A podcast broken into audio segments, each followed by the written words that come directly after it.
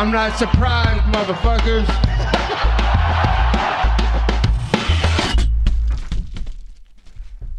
Et bonjour à toutes et bonjour à tous, bienvenue dans l'épisode numéro 74 du Guillotine Podcast aujourd'hui, récap de la carte UFC Orlando, un beau UFC Fight Night. Ça faisait assez longtemps qu'on n'avait pas eu un, beau UFC Fight Night de, de cet acabit. Euh, évidemment, il y a eu des cartes qui ont, qui ont forcément eu euh, raison d'être euh, cette année. Hein. Beaucoup d'UFC Fight Night, vous le savez très bien, que euh, c'est principalement euh, suite au deal avec ESPN. Il y a besoin, un besoin de volume au niveau des cartes et euh, pas forcément la qualité qui prime.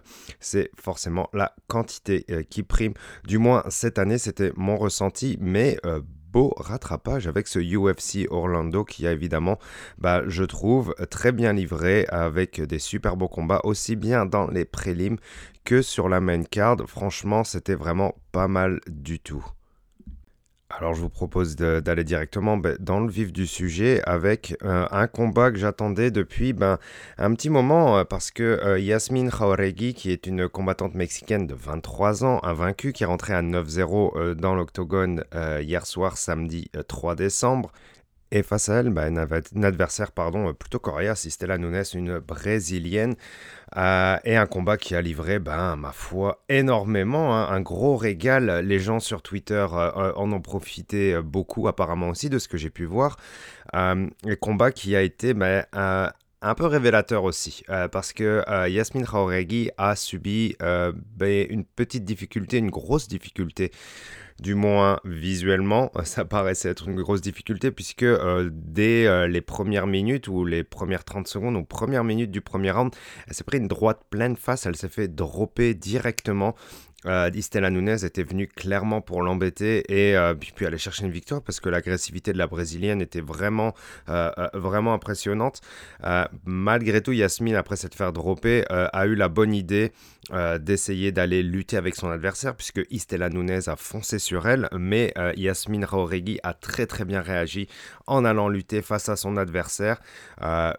réflexe de fou, réflexe magnifique et réflexe surtout rassurant de la part de la Mexicaine euh, il faut savoir se rattraper dans des moments qui sont très difficiles. Euh, se faire dropper dans la première minute du premier, du, du premier round, euh, c'est chaud. Et euh, Yasmine a très bien répondu par rapport à ça. elle a très bien répondu sur tout le combat parce que l'agressivité de la Mexicaine est incroyable. Et quand je parle d'agressivité, ça n'est pas forcément aller en brawl, c'est aller vers l'avant sur son adversaire.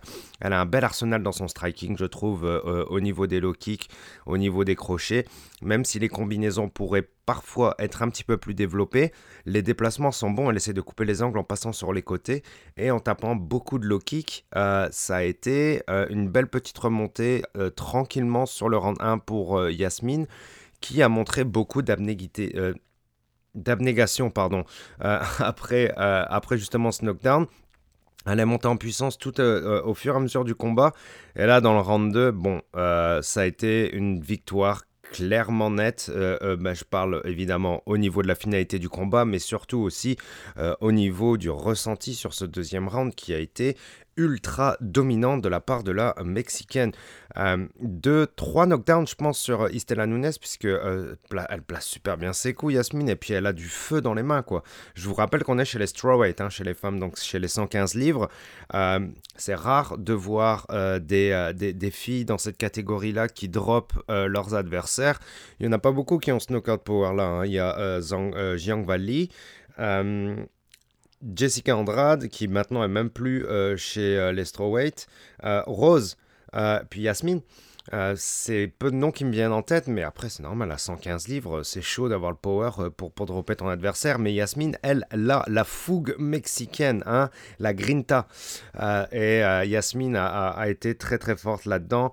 elle a knockdown son adversaire. Bon, après, deux ou trois fois, je me rappelle plus, mais sur le dernier, bon, son adversaire était sur le dos, et puis même si Stella Nunes est très à l'aise sur son nom en BJJ, euh, la pression, euh, le ground and pound et euh, les hanches basses de Yasmin Jauregui ont posé beaucoup de problèmes à Estela Nunes qui a mangé bien trop de coups et l'arbitre a dû arrêter le combat à 4 minutes et 6 secondes pour une superbe victoire de Yasmin Jauregui qui a fait beaucoup de bruit, je pense, dans le monde du MMA, qui a fait plaisir aux fans et qui a tapé dans l'œil aussi des matchmakers et de Dana White peut-être aussi que c'est bon d'avoir euh, du potentiel dans cette catégorie, que c'est bon d'avoir du sang neuf et d'avoir, j'espère, j'espère, un phénomène qui monte en puissance dans la catégorie. Yasmine Jauregui, superbe victoire. On la reverra euh, en 2023. Au plus vite, j'espère. Merci à elle. Superbe combat.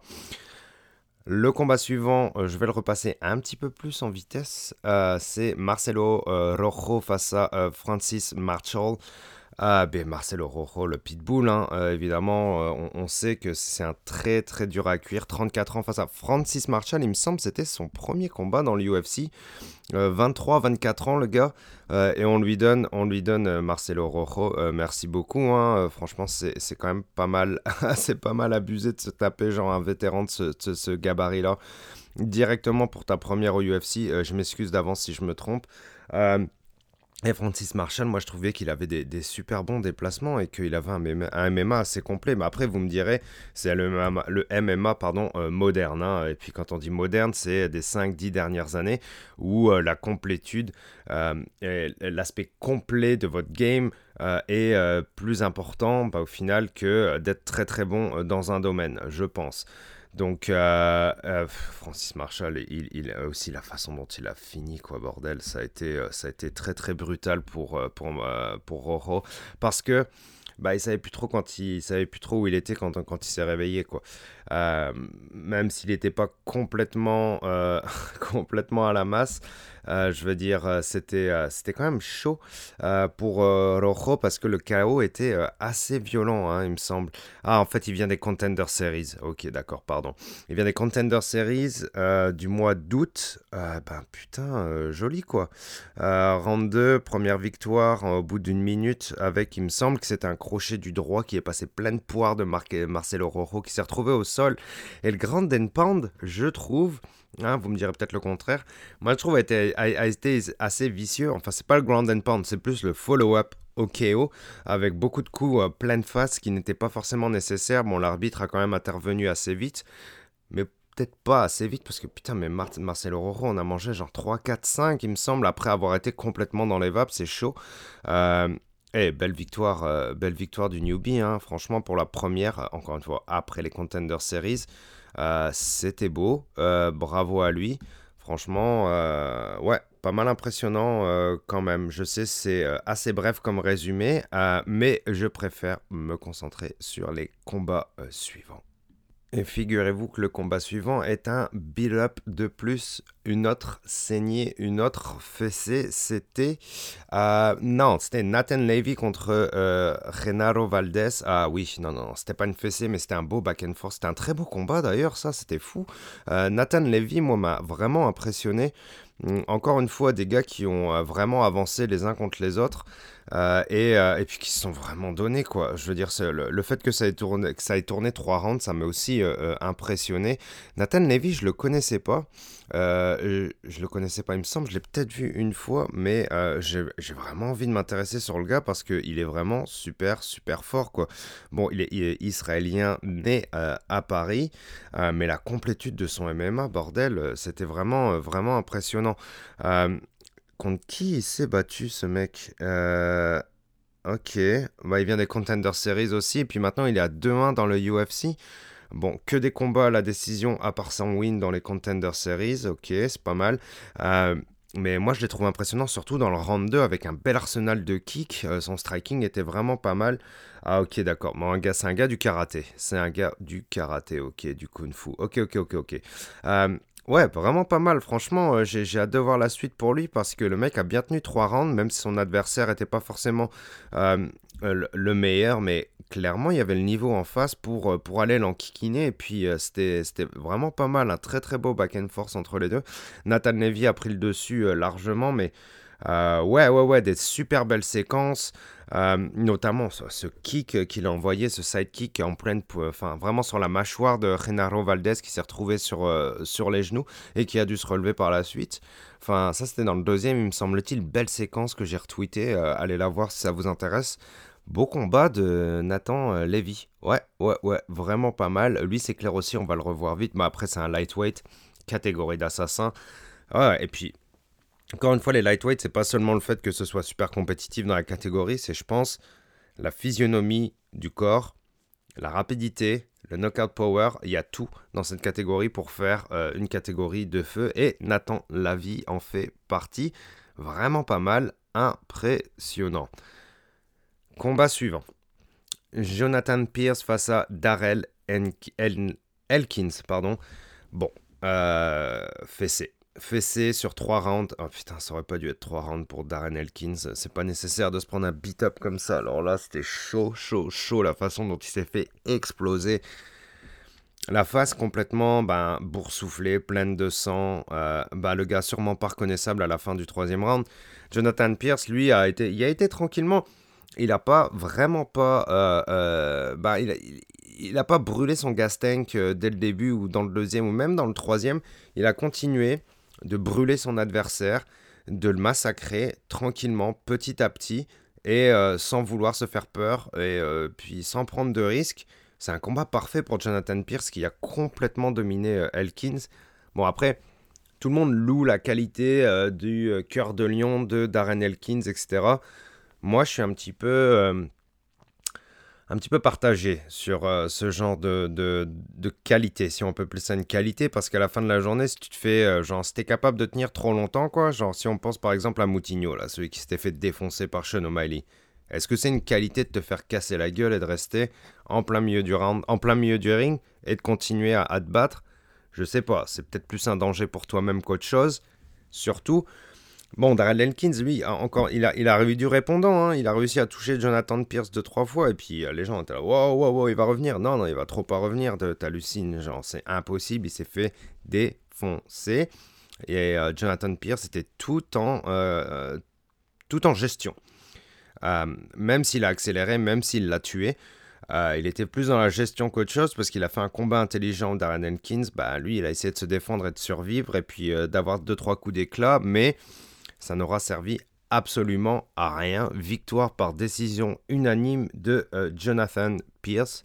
Beau combat euh, de la part du gaillard, c'était euh, vraiment pas mal du tout. On peut passer au prochain combat que je vais survoler. Michael Johnson face à Mark Dayakis. Michael Johnson qui, bah, qui a quand même dominé les débats hein, sur, sur trois rounds. Mark Dayakis a pensé, ou alors a voulu nous faire croire qu'il pensait, ou alors a voulu faire croire au juge. Peut-être qu'il pensait qu'il pouvait prendre le combat à la décision, ce qui était hors de question, hein, compte tenu de la physionomie euh, de la game. Euh, Michael Johnson a dominé les débats. Euh, et, et Mark était ben, un petit peu à l'ouest, je pense, de penser qu'il pouvait gagner. Michael Johnson prend le combat à la décision.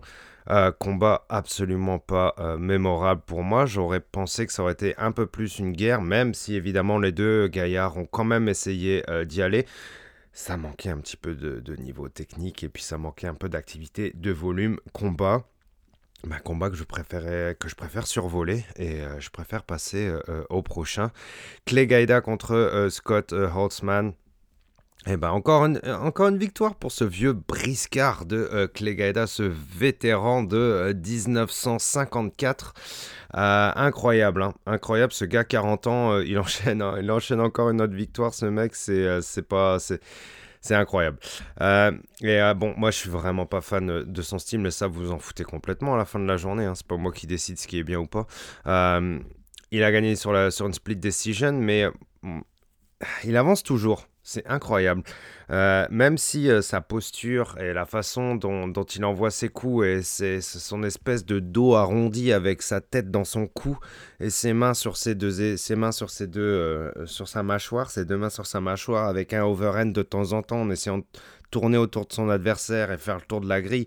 Voilà, c'est un style qui, moi, bah, a des effets un petit peu, pour moi, soporifiques, on va dire. Et, et puis, J'apprécie le gars, le fait que ce soit une légende, qu'il soit vraiment drôle et qu'il ait une personnalité très clairement atypique. il en faut des gars comme ça. Mais, euh, et puis aussi, euh, mec, le, champion inaugural de Strike Force chez les lightweight. Mais oui, mais je vous dis qu'il date des années 50, ce mec, c'est pas possible autrement. Euh, voilà, victoire de Clay Gaida. pareil, celle-là, je vais, je, vais, je vais la passer vite fait. Il y a plein d'autres combats qui nous attendent par la suite. Donc on peut enchaîner avec Angela Hill que, j'ai vu plus du coin de l'œil aussi, mais en tout cas c'est clair qu'elle avait l'air de, de, bien gérer sa performance apparemment. moi je trouve qu'elle a été genre vraiment propre euh, sur les pieds. Elle a gagné face à Emily du côté, c'était vraiment pas mal du tout.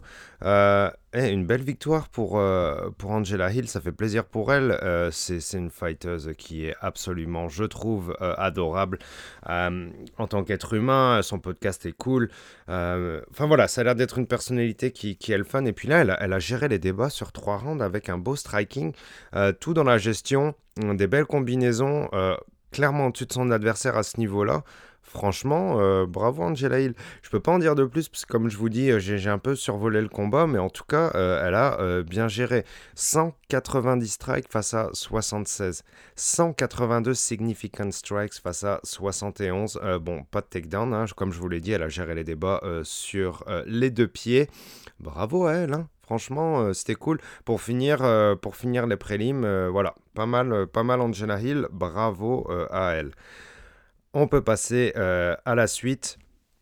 Premier combat euh, de la main card, euh, Philippe Rowe face à Nico Price.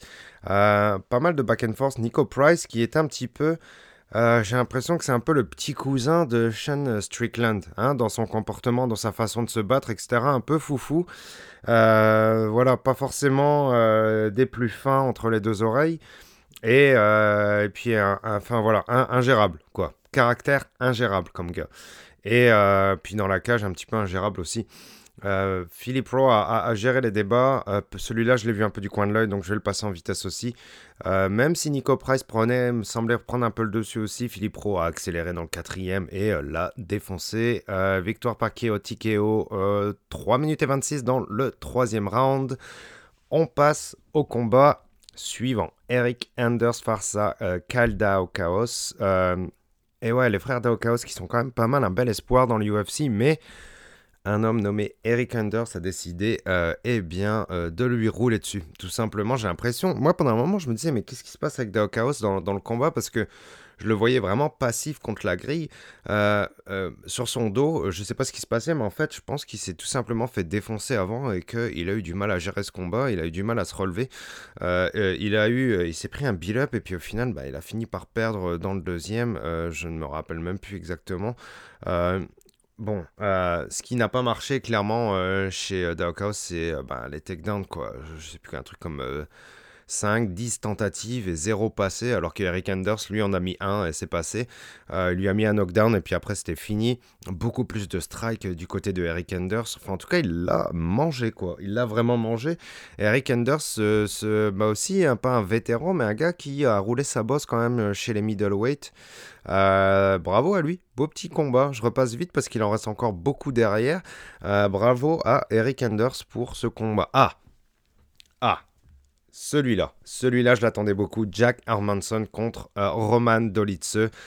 Jack Hermanson qui est revenu d'une belle victoire sur euh, trois rounds où il avait bien géré les débats debout, où je pense il avait amélioré son striking. Bon, certes, c'est pas un striker, hein, c'est un grappler, et euh, son striking n'était pas du feu de Dieu, c'est pas Israël Adesanya, évidemment, mais euh, c'était propre, euh, des combinaisons toutes simples, vous savez, des, 1, 2, 3 et 4 avec un low kick ou 1, 2, 3, 4 avec un middle kick, euh, des trucs assez simples. et là, dans le premier round, ça se passait pas mal comme ça pour Jack Hermanson, hein, même si à un moment donné, il s'est retrouvé un peu sur le, dessus de son adversaire. Je pense que c'était pas vraiment un takedown, plus une glissade de la part de Roman Dolitze, Roman qui est champion EDCC, hein, au passage faut pas oublier ça parce que certes, il, a mis des grosses patates et puis il a endormi ses adversaires sur les deux derniers combats, mais c'est un grappleur, hein, Roman Dolitze est un champion ADCC. Euh, premier round, euh, Jack Hermanson gère mieux les débats au niveau des low kicks, au niveau des kicks. Surtout, je pense qu'il a imposé le rythme du combat avec les kicks euh, dans le premier round. À un moment donné, il s'est retrouvé au-dessus de son adversaire pendant que Roman Dolitze était sur son dos. Et je sais plus si c'était le deuxième round, mais magnifique sweep de la part de Roman Dolitze qui a réussi à retourner Jack Hermanson qui évidemment a préféré se relever était au milieu de l'octogone. voilà, c'est chaud quand tu te retrouves en dessous d'un champion ADCC au milieu et même pas contre la grille. Enfin bref, c'était tendu. Donc Hermanson s'était relevé. Euh, et comme je vous dis, premier, premier round, je pense que je, l'avais pour Hermanson grâce au striking et à la gestion de l'octagone et à la gestion du combat. Deuxième round, on passe un petit peu dans... Euh, ben, Roman Dolitze doit un petit peu, genre, je pense, retourner le combat.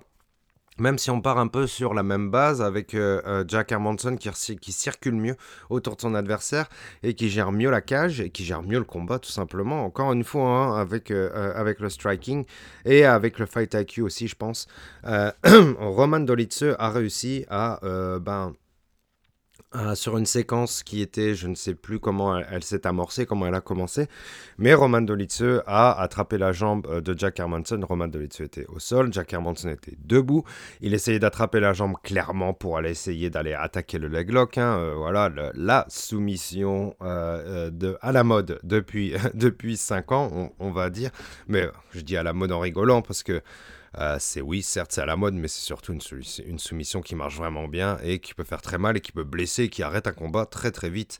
Eh ben, figurez-vous que ben, Roman Dolitze est un, assassin, hein, tout simplement euh, au sol, mais comme je vous l'ai dit, c'est un champion ADCC. Euh, cette attaque de jambe, qui moi je pense partait comme, comme un lock, s'est transformée en calf slicer, donc c'est-à-dire un découpeur de mollet. Hein. c'est une soumission qui fait très mal. C'est en gros tibia contre mollet, euh, vous serrez ça et euh, ça vous fait très très mal au muscle, ça peut même tout vous arracher. Enfin voilà, il y a, enfin, y, a moyen de, y, a moyen de faire très mal à son adversaire, il y a moyen de faire taper son adversaire surtout. Hein. Euh, Charles Oliveira l'avait passé une fois, il me semble. super soumission, sauf que.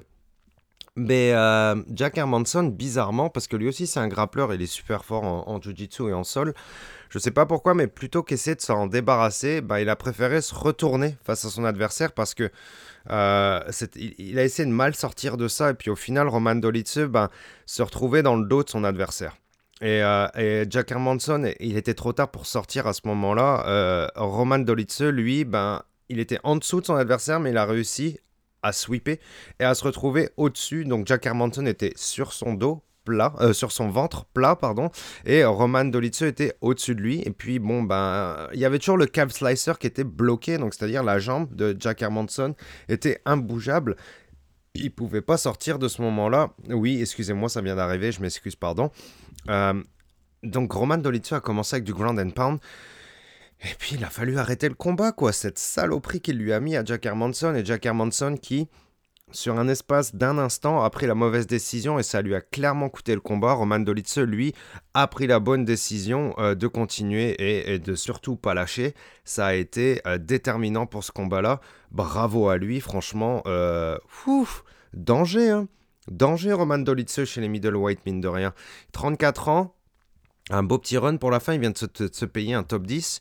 Donc du coup, il va passer dans le top 10, je pense, à l'update des classements la semaine prochaine. Et eh ben on va le revoir bientôt. On va le revoir bientôt et, euh, puis on, c'est cool quoi. Un autre, un autre géorgien quoi. Encore une fois, putain, c'est fou quoi. Nation, euh, nation de gros fighters les géorgiens. Euh, prochain combat. Eh oui, j'avance vite, hein. on y va, on y va, on y va. Sergei Pavlovich face à Bam Bam Tai Tuivasa. Quel combat, quel combat. Quand ça a été annoncé, je me suis dit, mais Bam Bam est un fou parce qu'il accepte encore une fois un putain de traquenard parce que Pavlovich est un assassin hein, euh, chez les heavyweight, un gros gros nouveau contender, je pense, qui s'en vient. Et, euh, Bam Bam, lui, bon ben, c'est Bam Bam, hein, on, sait, on sait que c'est un, gars qui a ben, le knockout power et qui a fait sa carrière sur son knockout power, clairement, euh, mais qui a montré un beau cœur, du courage, de l'abnégation face à Cyril Gann à UFC Paris. Mais Sergei Pavlovich euh, est une machine, c'est un robot. Euh, c'est, l'assemblement de Robocop et du Terminator ensemble dans le ring avec un poids de 265 livres. C'est un assassin qui est très épeurant. Bam Bam, lui, a une droite, une gauche euh, très épeurante, a des très bons low kicks aussi. Hein. Il a essayé de commencer à en passer directement dans les 10 premières secondes et il a raison.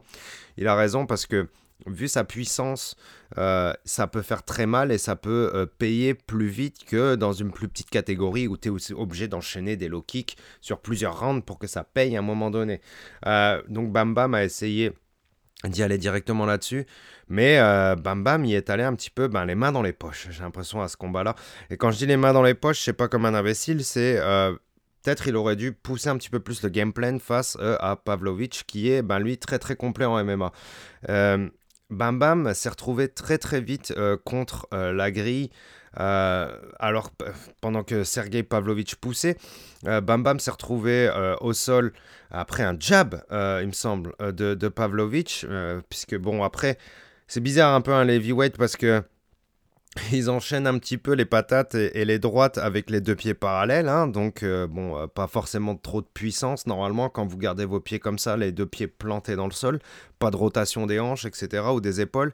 Mais c'est l'heavyweight. Donc, euh, Pavlovich n'a pas besoin de tant de tourner que ça pour faire mal. Il envoie une espèce de jab à Tai Tuivasa qui s'est retrouvé au sol.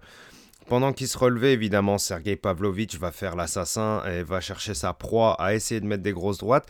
Bam Bam, lui ben, un petit peu de head, movement, pardon, mais surtout beaucoup de protection fétale, hein, où il a essayé de se protéger et de swinger pour faire peur à son adversaire, mais son adversaire évite et repart à la guerre, repart sur des coups pendant que Bam Bam est asséné contre la grille. Bam Bam se relève, enfin se relève, relève la tête, pardon, et essaie de renvoyer une bombe. Enfin, je veux dire, cette tactique ne marchait absolument pas. Euh, ça peut marcher contre des gars avec un plus petit niveau, mais Sergei Pavlovich est bien plus complet. Euh, et, surtout, il est très conscient, je pense, de, ce de, l'adversaire qu'il avait en face et de comment il répondait. Euh, enfin voilà, superbe comportement de la part de Pavlovic qui a continué. Euh, il avait juste à reculer un tout petit peu ou alors genre euh, ducké le moulin de Tai Tuivasa parce que c'était ça. Hein. se mettant en position fétale contre la grille, il balance un moulin. Enfin voilà, un gros crochet mouliné. Et puis bon, bah Pavlovic, dans, dans, cette condition-là, c'était, c'était du pain béni pour lui. Hein. Pour finir, hein, bam, Tai Tuivasa a pris bien trop de coups et ne s'est jamais vraiment remis. Et euh, l'arbitre a dû arrêter le combat. Vraiment dur pour Bam Bam. Et puis, bah, Pavlovich est très épeurant. Hein. Chez les heavyweights, ça va être chaud. Hein. Attention parce que ça s'en vient. Ça arrive. Et, euh, et ouais, il y a un nouveau contender dans la place et il va passer dans les top 5, je pense. Ça va être chaud ça va être chaud. Il va vouloir réclamer son title shot en 2023, le bonhomme, s'il gagne encore une victoire. Une victoire de plus, et puis je pense qu'il est proche du title shot. Un peu comme Cyril Gann, au final. Il lui manque une victoire, et puis pour retourner au title shot. Ça va être chaud pour les heavyweights. Bravo, bravo à Sergei Pavlovich. Euh, vraiment super fort, le gars. Et euh, oh là là là là là, qu'est-ce qu'il est fort. Qu'est-ce qu'il est fort. Deux knockdowns hein, pendant le combat. Euh, il a 30 ans. Il a 30 ans. Il est top 5 euh, chez les heavyweights. Déjà, en fait, pardon. Donc, il va peut-être passer top 4 ou top. Ah, je sais pas. Qu'est-ce qu'on s'en fout, de toute façon? Parce que moi, je vous le dis, il est à genre. Maximum un combat du title shot. Voilà. Bravo à lui. Il était très complet. C'était très beau. On peut passer au combat suivant les flyweight. Ah, les flyweight, avec Matt Schnell face à Mateusz Nicolao. Euh, Matt Schnell qui est ben, super impressionnant comme combattant. Hein. On se rappelle de son dernier combat avec le round de l'année de 2022. Je, euh, je garde cette opinion. Elle n'a toujours pas changé. Face à lui, Mateusz Nicolao. Et le Brésilien, je trouve, a mieux géré le combat que tout simplement. Machnell qui a un petit peu couru après son adversaire euh, pendant que Mateusz Nicolao, lui, avait du Counter-Strike de très grosse qualité, d'une précision de sniper qui a fait super mal à euh, qui a pris trop, trop de coups. Euh, Mateusz Nicolao, lui, a mieux géré, mieux tourné autour de son adversaire, a absolument superbement pardon, bien utilisé l'espace dans l'octagone, s'échapper droite, gauche, ne jamais rester trop longtemps face à la grille, repartir au centre de l'octagone pour couper l'angle face à son adversaire. Et, Matt, Schnell qui a eu toutes les difficultés du monde à avancer et à implanter, euh, implanter sa game parce que bah, Matenius Nicolao répondait mieux au niveau des déplacements et au niveau du counter qui a touché Matchnell une paire de fois.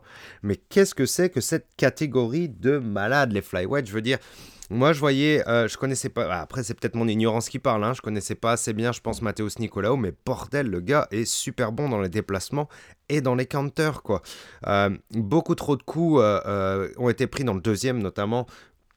pardon, par match Nell, euh, qui a fini par perdre par euh, TKO round 2, 1 minute et 44. Ça a été chaud parce que ben, il a pris trop de coups, il n'a pas réussi à en en mettre. Matheus Nicolaou était très très bon, hein, très rapide. plus de strike au final, hein, deux knockdowns, un takedown sur un. Enfin voilà, vraiment match complet de la part du, du, Brésilien qui est, ben, je pense, un nouveau problème encore une fois, euh, chez, euh, chez les flyweight. Moi, il était déjà classé 7ème, mais euh, oh là là là là là là, c'est chaud. C'est chaud, c'est chaud, c'est chaud. Ça avance très vite chez les flyweight. C'est très compliqué. c'est une division qui devient quasiment aussi compétitive que les bantam ou les lightweight. c'est compliqué. en plus, on a encore un Moreno face à Figgy qui s'en vient. On est peut-être un petit peu tanné de voir ce combat-là. Non, je sais pas pour vous. Moi, un petit peu, au bout d'un moment, là, quatrième, je sais que c'est le combat à faire, mais mine de rien, je suis un peu tanné. Euh, par contre, derrière, je suis absolument pas tanné de ce qui s'en vient. Euh, il y a des bangers qui s'en viennent, c'est sûr, pour l'année 2023 chez les flyweight. Vive les flyweight. On passe au combat suivant. Les welterweight et Hardier qui se sent à l'aise chez euh, les welterweight face à Brian Barberena. Je pourri son nom à chaque fois, je suis désolé, je m'excuse. Euh, Bam Bam numéro 1, hein, euh, c'est lui le Bam Bam original apparemment. Brian Barberena, je l'ai appelé Brian Barbarena, je l'ai appelé Brian Barbanera. Euh, enfin voilà, c'est catastrophique, j'ai fait de la merde. Mais bref, Hardier, Rafael Dos Santos. Aujourd'hui, l'homme qui a passé le plus de temps dans la cage du UFC, 39 ans. 39 ans le mec. Mais bordel, 39 ans, la clinique qu'il nous a sorti hier soir, putain, ce mec est toujours aussi bon, quoi. Toujours aussi clinique euh, dans la cage quand, quand il veut. Hein. Hein, c'est sûr, c'est pas toutes ses perfs qui ont été parfaites, mais celle-là, bordel, oh là là là là là là là là. Euh, la leçon de grappling contre la grille euh, face à Brian Barberena a été incroyable. rien pu faire. Rien pu faire, Barberena, même s'il est fort, hein, même s'il frappe fort, même s'il a plus de force, enfin, oh là là ça a été très très compliqué pour, euh, pour euh, Barberena, qui a passé le round 1 et le round 2 euh, sur son dos au final. Les takedowns, bon bah après c'est pas vraiment des takedowns, c'est plus des. Allez, c'est plus des amenés au sol, c'est la traduction française au final, je sais pas pourquoi je dis ça. On va dire qu'il l'a ramené doucement au sol contre la grille, mais avec une lutte parfaite. Hardy utilise très très bien le, euh, le double underhook pour, pour mettre son adversaire au sol. Euh, il utilise très bien ses jambes aussi contre la grille. Euh, la, la façon dont il tripe son adversaire est super belle. la pression qu'il exerce sur son adversaire, le travail constant au-dessus de son adversaire. dans le premier round, il aurait pu passer un arm triangle, malheureusement il n'avait pas la place pour passer de l'autre côté euh, parce qu'il y avait la grille euh, qui le bloquait. Du coup, bah, qu'est-ce qu'il a fait? Il est passé en full mount et il a travaillé au-dessus de son adversaire magnifiquement bien. Euh, super beau, super beau premier round haut la main pour Hardier. Deuxième round, eh ben, il a travaillé doucement, la même affaire, doucement, doucement, l'anaconda qui passe autour de sa proie, qui, lui, qui l'asphyxie vraiment, euh, qui bouffe toute la cardio de Brian Barberena, qui, qui utilise toute sa survie, toute sa force de survie pour essayer de se relever. Malheureusement, ça ne marchera pas. Et euh, ben, dans sa survie, euh, tu fais des erreurs. Et ton erreur, c'est euh, ben, présenter un tout petit peu ton dos. Et face à Rafael Dos Anjos, ça ne pardonne pas. Hardier qui réussit à prendre le dos, place doucement ses crochets, place sa main autour du visage, enfin plus du menton, hein, pas en dessous du menton, mais autour du menton. Pas grave, il, il, passe l'autre main derrière la tête, il force, ça exerce une grosse pression, bah, surtout mâchoire, cou, etc. Puisque Brian Barberena a essayé de tourner la tête. Donc au final, je suis pas sûr si c'était un neck crank ou un rear naked choke. En tout cas, c'était pas en dessous du menton. tu, peux, tu peux le finir pareil. Hein. De toute façon, tu, tu le fais taper pareil. Ça peut exercer une force haute sur, euh, ben, sur ton cou, euh, mais aussi ben, potentiellement sur tes artères ou alors tout en même temps. En tout cas, je sais pas ce que c'était, mais c'était plus dans la face qu'en dessous du cou. Euh, et puis tape. Euh, Brian a dû taper. Euh, super victoire de Hardier, c'était fantastique. Euh, ben, fantastique, je m'enflamme un petit peu, mais en tout cas, performance parfaite. Hein. Tactiquement, techniquement, performance parfaite, que vous ayez aimé le combat ou pas, c'était parfait de la part de Hardier, incroyable. Et l'on peut passer au main event qui, ben, pour lequel j'attendais pas tant que ça. Hein, Steven Wonderboy Thompson face à Kevin Holland. Combat, bah ouais, hein, au final, que j'attendais pas trop parce que euh, la carte, je la trouvais vraiment pas pire, mais euh, Steven euh, Wonderboy Thompson, pardon, 39 ans, Kevin Holland, qui, qui voulait partir à la retraite, qui est revenu. Évidemment, on la connaît celle-là. Mais apparemment, il était vraiment sérieux par rapport à ça. Euh, comme, beaucoup d'autres fighters, il est un petit peu tanné de euh, comment le UFC fait le matchmaking, fait des faveurs euh, et, ne respecte aucunement la logique sportive, des fois pour faire du matchmaking, et ça l'a un peu saoulé, ce que je peux comprendre. ça n'est pas le sujet de ce podcast. Le sujet de ce podcast, c'est cette UFC Orlando. Et maintenant, ce main event entre Steven Thompson et Kevin Holland.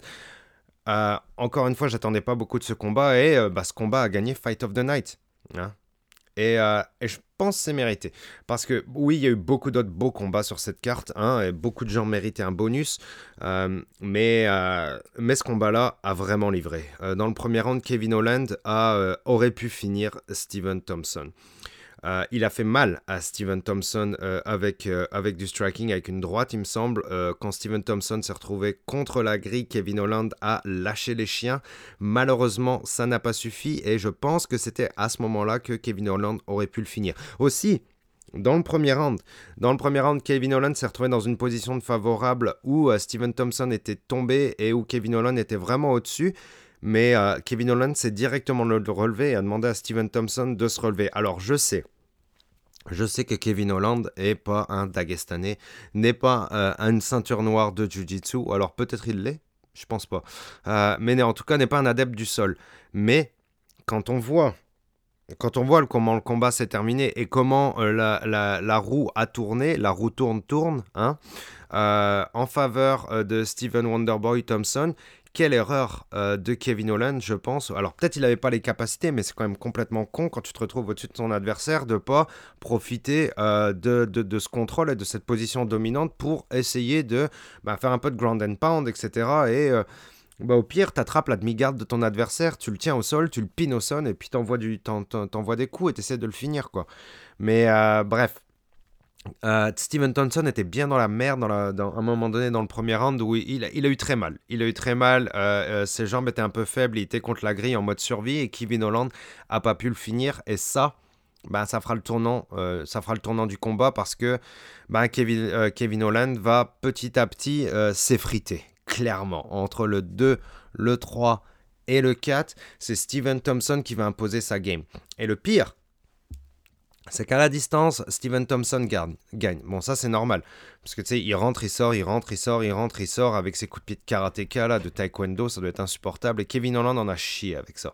Euh, et, euh, mais aussi, le problème, c'est que dans les échanges euh, dans la poche, hein, dans, dans, la garde close, dans in the pocket, en face à face, eh ben, Kevin Holland a perdu aussi.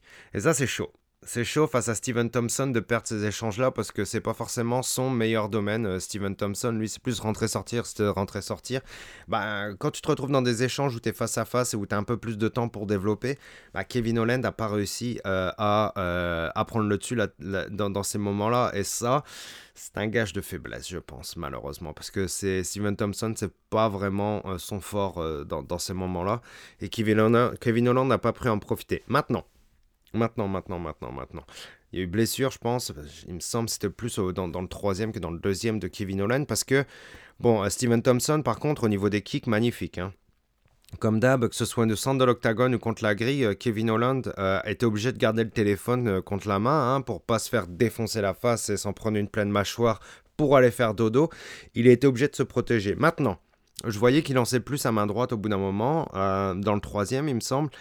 Euh, et, malheureusement, je pense que c'est une blessure. Puisque euh, dans le quatrième, qui a été un véritable beat-up hein, de la part de Thompson, qui l'a touché bien trop de fois. Euh, je ne sais pas si vous vous rappelez du combat entre Steven Thompson et, et Luke. Euh, où euh, Steven Thompson bah, a frappé euh, Luke, genre je sais pas combien de fois avec ses deux mains.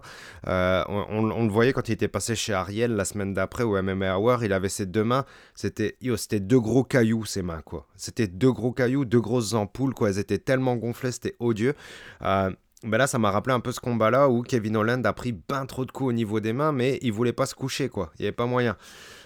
Ah, Steven Thompson a continué avec des kicks et des kicks, mais alors, switch kick, euh, left kick, right kick, euh, spin kick, spinning back kick, tout. Tout, tout un arsenal qui est arrivé, ben, certes, majoritairement dans la garde, mais quand même dans, le haut du corps, dans la tête de Kevin ce qui est vraiment dur à encaisser, mais Kevin Holland a continué à encaisser. Kevin Holland a été, ben, au final, il a perdu petit à petit pour finir euh, ben, en tant que euh, heavy bag, en tant que sac de frappe. Et euh, puis arrivé entre le quatrième et le cinquième, il dit à son corner, mais regarde, je peux plus utiliser ma main là, ça sert à rien. Et le combat s'arrête. Et c'est chiant parce que c'était clairement fun comme combat et ça fait chier qu'il y ait une blessure qui vienne un peu euh, euh, euh, casser tout ça. Mais en même temps, c'est peut-être Steven Thompson hein, qui lui a cassé la main avec ses kicks, ça on le saura plus tard.